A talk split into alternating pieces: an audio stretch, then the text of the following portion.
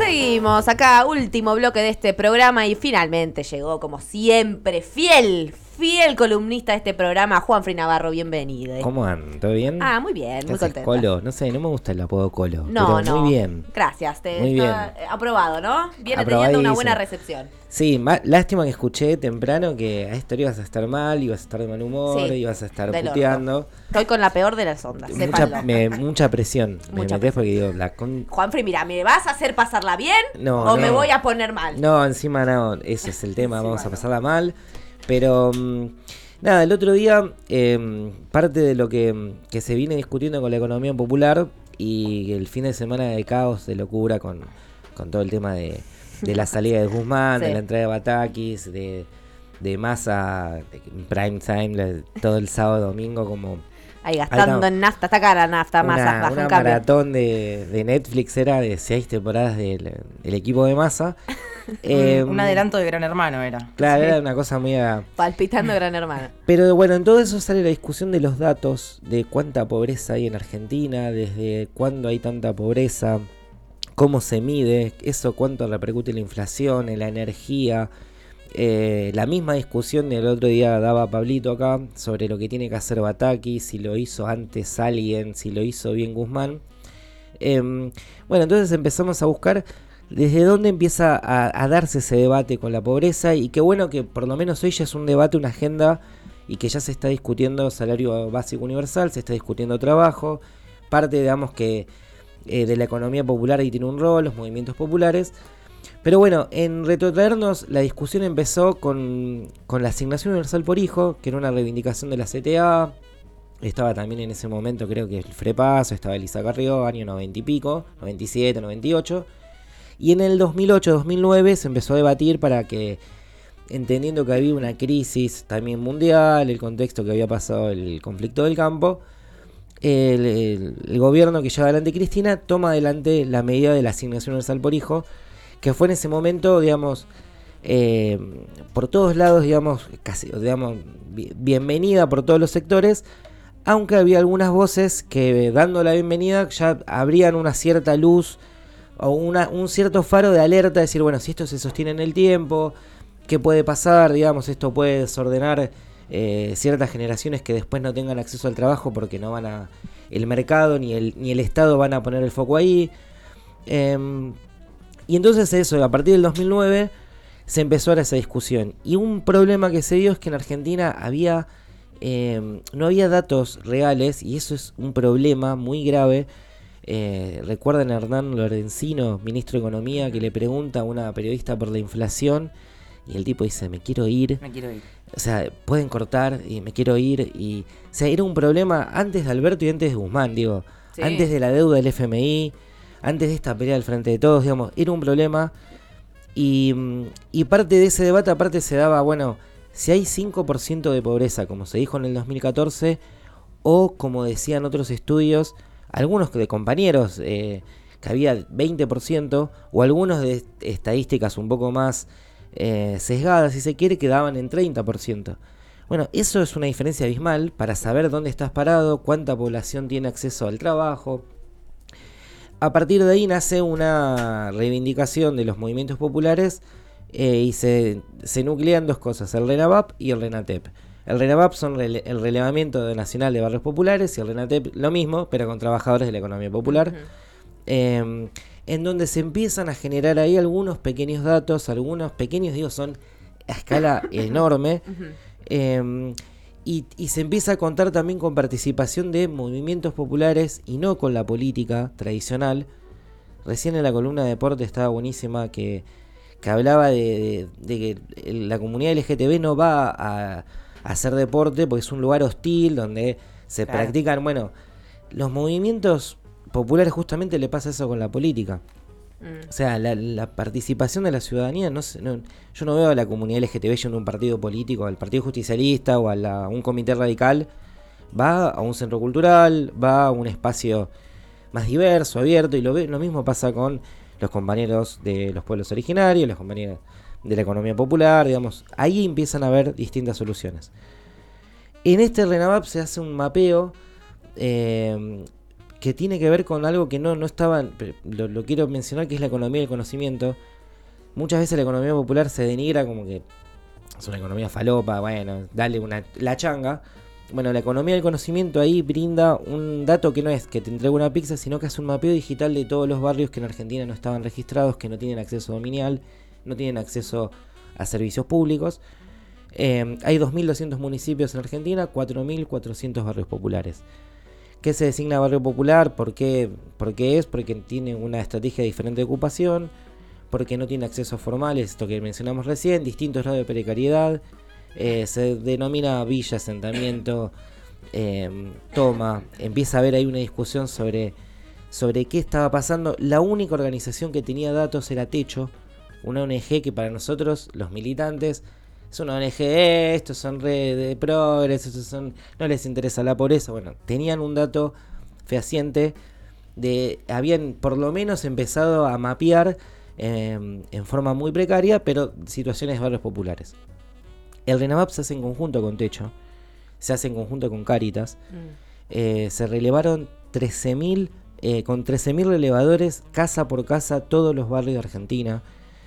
En eso pasaron cosas, aparte los relevadores, cobran el potencial trabajo eh, o el salario social complementario. O sea, ahí hay una, tra- una tarea que tiene que ver con, em, con cómo poder generar esa institucionalidad para que estos datos que vamos a tirar ahora son datos que, no nos tienen que sorprender y que está bueno la bienvenida al debate, pero que son muy duros, en donde el 68% de, de, de los barrios populares no tiene corriente eléctrica, el 89% no tiene red de agua corriente, el 98% no tiene red local, el 99% no tiene gas natural, el 35% de la calefacción va con energía eléctrica, o sea, eh, hay un sector que tiene electricidad pero que no tiene calefacción, y el 65% sin conectividad de, de internet o telefonía digital.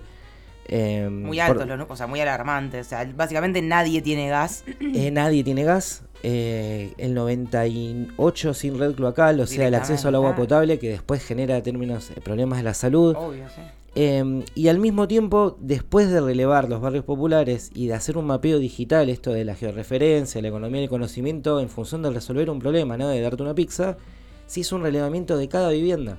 Entonces ahí también empezamos a ver eh, trabajo, eh, hace cuánto no trabajaba, qué, salarios percibía, o indirectamente asignación universal por hijo, eh, estudios. Entonces empezás a ver un mapa mucho más profundo de la Argentina y la mayoría de los compañeros y compañeras que están en el relevando son de los mismos barrios.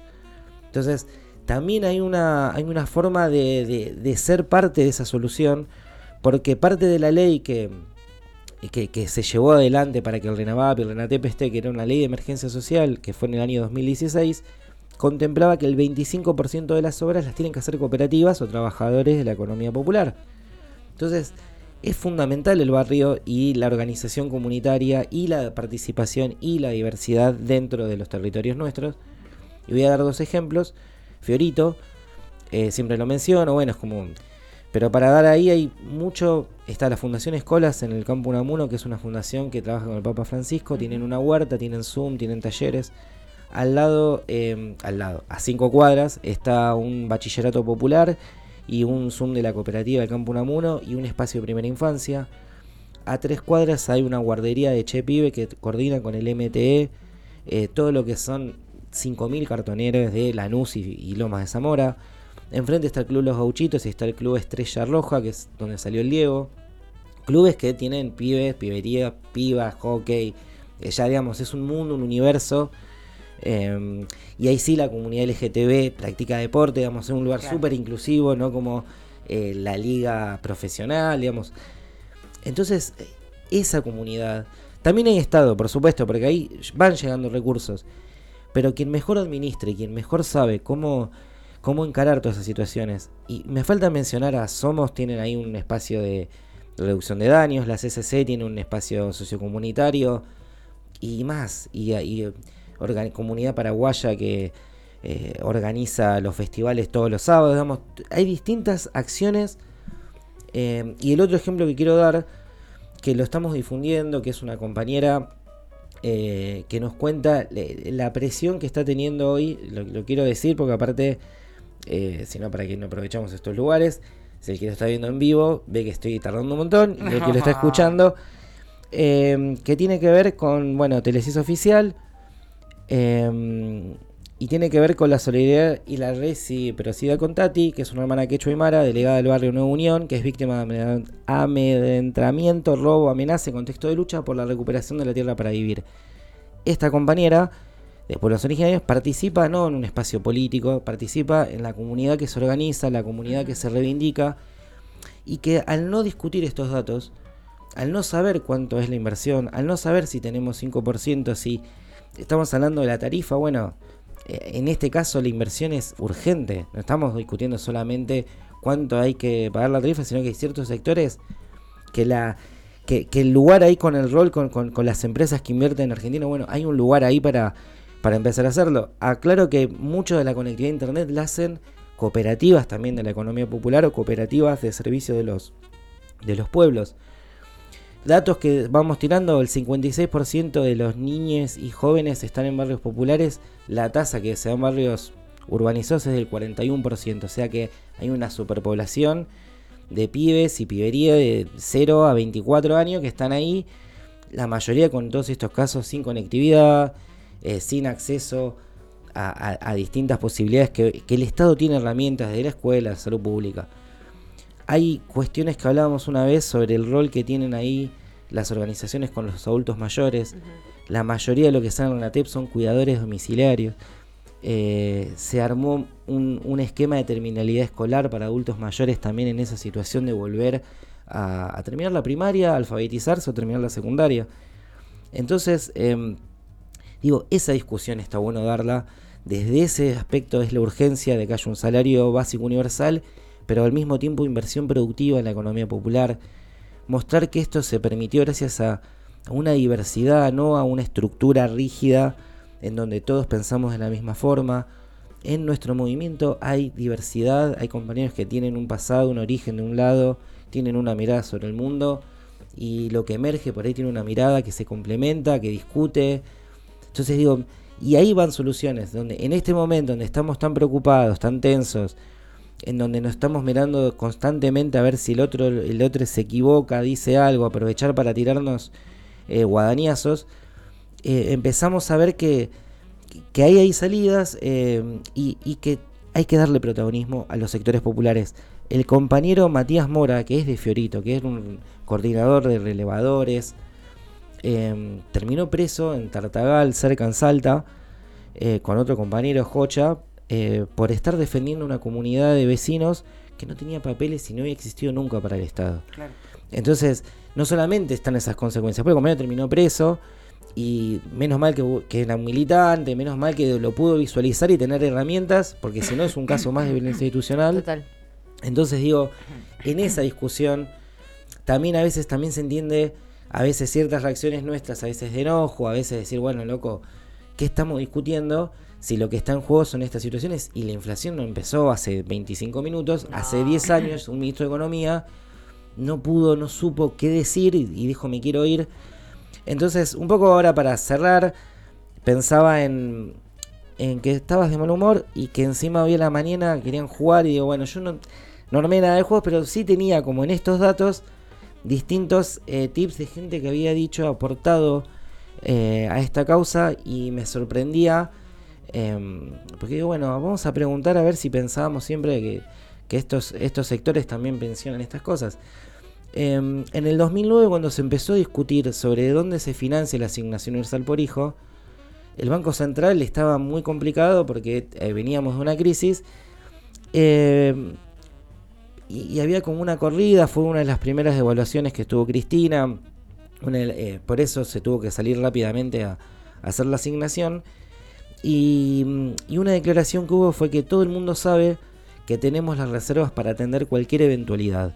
El Banco Central tiene el dinero para poner el dólar donde quiere. Esto lo dijo el compañero Guillermo Moreno, esto lo dijo la compañera Mercedes Marcó del Pont, o esto lo dijo el economista Hernán Lacunza. Ah, me mataste. Repetí la frase, vuelta. Todo el mundo sabe que tenemos las reservas para atender cualquier eventualidad. el Banco Central tiene el dinero para poner el dólar donde quiere. Cualquier eventualidad era esto, darle plata de mansalva a los pobres. Era una forma eh, la asignación universal por hijo estaba en esa discusión. Me la voy a jugar por Moreno. pero- Guillermo Moreno, la compañera Mercedes Marcó del Pont, eh, no le voy a decir compañero, bueno, pero Hernán Lacunza, que también Voy es a decir, voy a ir a Hernán Lacunza. Bueno, el jefe económico del Banco Central, Hernán Lacunza, era el que daba la tranquilidad al país, a muchachos, hagamos lo que quieran. barbaridad. Yo dije justamente, eh, no va a ser tan animal de decir, ah, podemos hacer lo que queremos, porque la verdad que era un poco mucho, pero no, sí, mira. No, pero fue una forma de, de- de tratar de transmitir confianza y Sí. predictibilidad. Sí, también aprend- eh, a mí eh, buscar que todo el relato que a veces hemos construido era mucho más diverso del que pensamos. Porque Martín Redrado estaba arrinconado cuando se quiso ir, pero estaba Hernán Lacunza, lo, quienes renegociaron la deuda fueron desde La Baña, Prat Gay, este equipo económico, no es, no- digamos, no es que lo hizo eh, Juan Grabois y Emilio Pérsico No, claro. renegociando la deuda, sino un sector eh, más heterodoxo. Quien presentó la 125 fue Martín Lustó, quien presentó la, la, la- la idea de, de las AFJP recuperar la fue Amado Vudú, que tenía un pasado, digamos, en, en la agrupación que ha hecho más Lastón, de la UCD. O sea, es mucho más compleja. la- entonces, digo, la diversidad ahí enriquecía. Sí. Y en el 2010, ya con la asignación como una bandera, había una nota muy fuerte en página 12 criticando de Horacio Berbisky, cuando no, a todos los que daban otros datos, que decían, no, pero los datos en Argentina son estos y todos los que no quieren dar estos datos.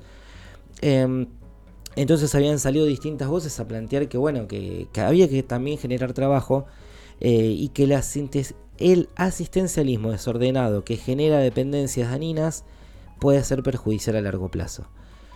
Eso se dijo en julio del 2010. Para, para, em, repetirme la frase. que el asistencialismo desordenado puede generar dependencias dañinas a largo plazo. Eh, y eso fue una mirada eh, crítica en ese momento, eh, pero bueno, para mí a largo... se sigue discutiendo hasta se el día sigue de hoy, ¿no? discutiendo hasta el día de hoy. Eso lo dijo el compañero gobernador Daniel Scioli en esa época. Eh, lo dijo Jorge Bergoglio, porque en esa época no era Francisco, era el 2010. O lo dijo el compañero Juan Grabois, presidente del MTE en ese momento, Movimiento de Trabajadores Excluidos. El asistencialismo desordenado, que genera dependencias dañinas, a largo plazo puede ser un factor de riesgo para Argentina. Es más larga la frase, pero bueno. Ay, estoy entre Muy Bergoglio difícil. y Grabois. Bergoglio. Bueno, entonces yo digo Grabois. Bueno, entonces ahora ganaste vos. ¿sabes? ¡Vamos! Eh, sí, lo dijo Bergoglio. Obviamente Berbisky lo, lo mata por otras cuestiones, pero es una frase que es interesante decirla en julio del 2010. Obviamente que en ese momento también Bergoglio había una tensión política con Cristina, pero hoy se sigue discutiendo. O sea, hoy es el mismo problema. A ver qué pasa con el salario básico universal si está ad eternum y eso también no, no empieza a generar unidades productivas. Em, Sí, incluso me parece que bastante atinado haber dicho la asistencia desordenada, Desordenada. ¿no? Como marcar ahí una cuestión de no es que la asistencia por la asistencia misma, sino la asistencia con falta de criterio, con poco orden y demás. Me parece que ahí estuvo, tuvo una cosita que decir, bueno, Lo que fue desordenado fue mi desayuno y pido disculpas. No, Tomé mandale, mate, rajeo. entrale. Entonces vi que había acá una cremona. Pero Eh, mándele. Pero sí, totalmente. Lo que es desordenado en términos de esto, que, que después sea una cuestión ineficaz para lo que es un Estado, que lo maneje cualquier persona, que esos recursos se utilicen para justamente arriar o para tener un control sobre los sectores populares. Y las últimas dos o tres había también, como pensando en esto de... Había mm, eh, Lorenzino queriendo seguir, eh, una discusión sobre si había 5% de pobreza, entonces le preguntan a Aníbal Fernández, eh, pero Alemania tiene 5,8, entonces, eh, ¿usted quiere decir que Argentina tiene menos pobre que Alemania? Y bueno, sí, estos datos Ay, sí, afirman eso que esto. acuerdo. Eh, muy complejo eso. Muy complejo. Entonces em, salió una declaración, un informe que daba que te, había 20% de pobreza en Argentina y lo que decía esta persona era, una forma de mitigar el aumento de precios sobre los sectores más vulnerables es actualizar el monto de la asignación universal por hijo. Lo vuelvo a repetir, una, una forma de mitigar el aumento de precios. Estamos hablando 2014, dos mil- o sea, ya había aumento de precios, Mm. sectores vulnerables y había que eh, aumentar el monto. Eh, eso lo dijo Hugo Moyano, eh, que en ese momento compañero de la CGT, una- muy crítica. Lo dijo Hugo Yasky, compañero de la CTA que se sentó el otro día con la compañera Cristina el día de las declaraciones polémicas. O la compañera Graciela Camaño, diputada del Frente Renovador, que va con Tuti, una compañera que yo en mis, en mis filas me, me- me gustaría comer un asado con Graciela Camaño. o sea, va a ser- sería picante, digamos. Pero bueno, ¿quién de ellos eh, dijo una forma de mitigar el aumento de precios sobre los sectores más vulnerables es actualizar el monto de la asignación universal por hijo? Eh, Moyano, Yasky o eh, Camaño. Yasky. Camaño. Yo también pensé que había dicho Camaño, pero no. Fue el compañero Boyaski. Fue una forma de decir, miren, hay 20% de pobres en Argentina. Este es el dato que a la CTA oficialista se decía. No 5, 20. Eh, a partir de ahí, digo, también estamos todos en esta discusión. ¿no? Yo no lo digo esto para... Eh, dijiste esto y ahora... No, no. Ah, nos tenemos que hacer cargo. De los movimientos populares somos parte de la política, queremos ser, bueno, estamos discutiendo esto. Si había un 20%, quiere decir que había aumento de precios también en esa época. Es una situación que estamos teniendo hace bastante tiempo. Bueno, empecemos a buscar estas soluciones. Y después, eh, las últimas, eh, a mí me, me sorprendían en términos de. Ya estaba Macri, estábamos peleando por una ley de emergencia social, se estaba discutiendo el rol de por qué habíamos perdido, por qué había ganado Macri, qué había pasado. Y mm, entonces había mucho tiroteo por todos lados mediáticos. Y en el 2016, cuando sale la idea de la asignación de la emergencia social, eh, un periodista dice, el gobierno anterior destruyó el INDEC, mintió con la pobreza, mintió con la inflación, con la responsabilidad técnica de Guillermo Moreno y la responsabilidad política de CFK. Eh, 2016, eso lo dijo Pablo Dugan, eh, compañero que hoy está en C5N. Eso lo dijo Ernesto Tenenbaum, crítico. Eh, me cuesta. Sí. eh, yo le digo compañero, pero me van a tirar con de todo. Me están mirando mal Santi, me están tirando piñas. Genera muchas opiniones en este Eh, equipo tenemos, quiero que sepas. Que está en radio con vos, no me acuerdo dónde estaba. Sí, sí, sí. Viviana Canosa, que ya en esa época estaba apuntando alto. Nah, mucho. Y Roberto Navarro, que también creo estaba en C5N en esa época, 2016. A punto de echarlo. A punto de echarlo. Entonces. El gobierno anterior destruyó el INDEC. Mintió con la pobreza, mintió con la inflación, con la responsabilidad técnica de Guillermo Moreno y la responsabilidad política de CFK. Dugan, Tenenbaum, Canosa o Robert Navarro. Tenenbaum para mí. Bueno, no, te, no- no te gusta Tenenbaum. No me gusta. Eh, me la voy a jugar con Dugan. No, es mi tío, el tocayo Roberto Navarro. Hijo de su- Mira, pen- En una pelea con Moreno, eh, Panqueking. muy. Casi crítico. digo Navarro, ¿eh? pero dije, no, me parece que siempre la bancó mucho a CFK, ¿no? Yo estaba ahí y dije, bueno, si puso a Dugan y a Navarro debe haber alguno de estos dos, pero no es tu tío de verdad, ¿no? No, no, Ah, no. no. eh, valía Podía la ser, pena, valía podía la pena preguntarlo. No, no, el, el tío falso es eh, estaba muy caliente en una discusión con Moreno. Moreno le dijo, vos estás diciendo que Cristina mintió, vos estás diciendo, bueno, y esa discusión terminó en esa, en esa frase. Y mm, salió la ley de emergencia social. Y bueno, hubieron muchas declaraciones y a mí me gustó mucho una em, que dijo que en esta ley de emergencia social hacemos un reconocimiento a las organizaciones sociales que vienen bregando para ayudar a la gente, colaborando con muchísima gente de los distintos espacios del territorio argentino. Y me acuerdo que me gustó esa frase, dije, che, loco, qué bueno, nos reconocen. Em, y me, me copó que también lo dijese esa persona. Y dije, bueno, ¿quién, quién lo dijo eso? ¿El Cuervo? El Cuervo Larroque, que era De compañero. vuelta, para repetir la frase de nuevo. Hacemos también un reconocimiento a las organizaciones sociales que vienen bregando para ayudar a la gente, colaborando con muchísima gente de los distintos espacios del territorio argentino. Sí. El Cuervo, eh, Fernanda Roberta, hoy titular del ANSES, que era diputada nacional, que militó en el movimiento Evita, ahí tira una pequeña eh, un tip. Eh, Miguel Ángel Pichetto, que en ese momento era senador nacional, o el compañero Omar Perotti, que en ese momento también era senador por la provincia de Si Santa lo dijo Fe. Pichetto me muero, pero... Yo es que quiero que quiero que sea Pichetto. No sé por qué quiero decir Pichetto, tipo, lo siento. Para mí, la Roque. Sería un gol que le diga al cuervo. Desconociéndonos ahora, ¿no? Pero bueno. No, lo dijo Pichetto. ¡Vamos! Pero la repucha, Al la final- mejor Cambió- de las ondas. Cambió tu día. Hoy es mi día. Bueno, entonces eso merece cerrar eh, eh, haciendo un reconocimiento a todas las compañías y compañeros que están en el Renatep, en el Renavap, que haya inversión productiva para los compañeros.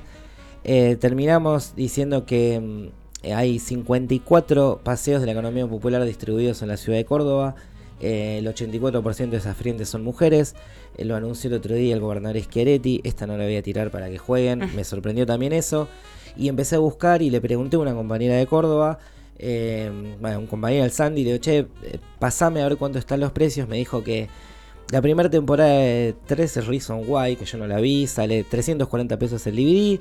Me dice que las tres temporadas de algo habrán hecho en DVD está 240 pesos. Que la serie de Bilardo, el DT, dos DVD sale 170 pesos. Cobra Kai, las cuatro temporadas, que estaban, no las recomiendo, así ¿No? que claro, no, no, es un... Va, yo, yo las vi, la amo Cobra Kai, pero es una de las cosas más malas que, que hay. en-. Sale 600 pesos, el marginal 230, son menos DVDs. Y que recomendaba, el- un compañero de la feria vendía 15 DVDs de Pablo Escobar a 1200 pesos con un afiche que había hecho de Pablo Escobar. eh, para entender también que en la feria pasan otras cosas, que lo que necesitamos ahí es logística, inversión, acceso no bancario, eh, pilcha, eh, muchas otras cosas. Y animémonos a dar estas discusiones. Y bueno, gracias chicuelas por el espacio, así que muy contento otra vez. Gracias a vos, a vos por como siempre, venido. un placer, un poco de todo, información, jugamos, Jueguitos, gané, que me parece lo más importante, eh, todo, todo, gracias, Gracias Juanfri. a Picheto. Gracias a Gracias Picheto, a eh. Picheto. Esta victoria es para vos, Picheto.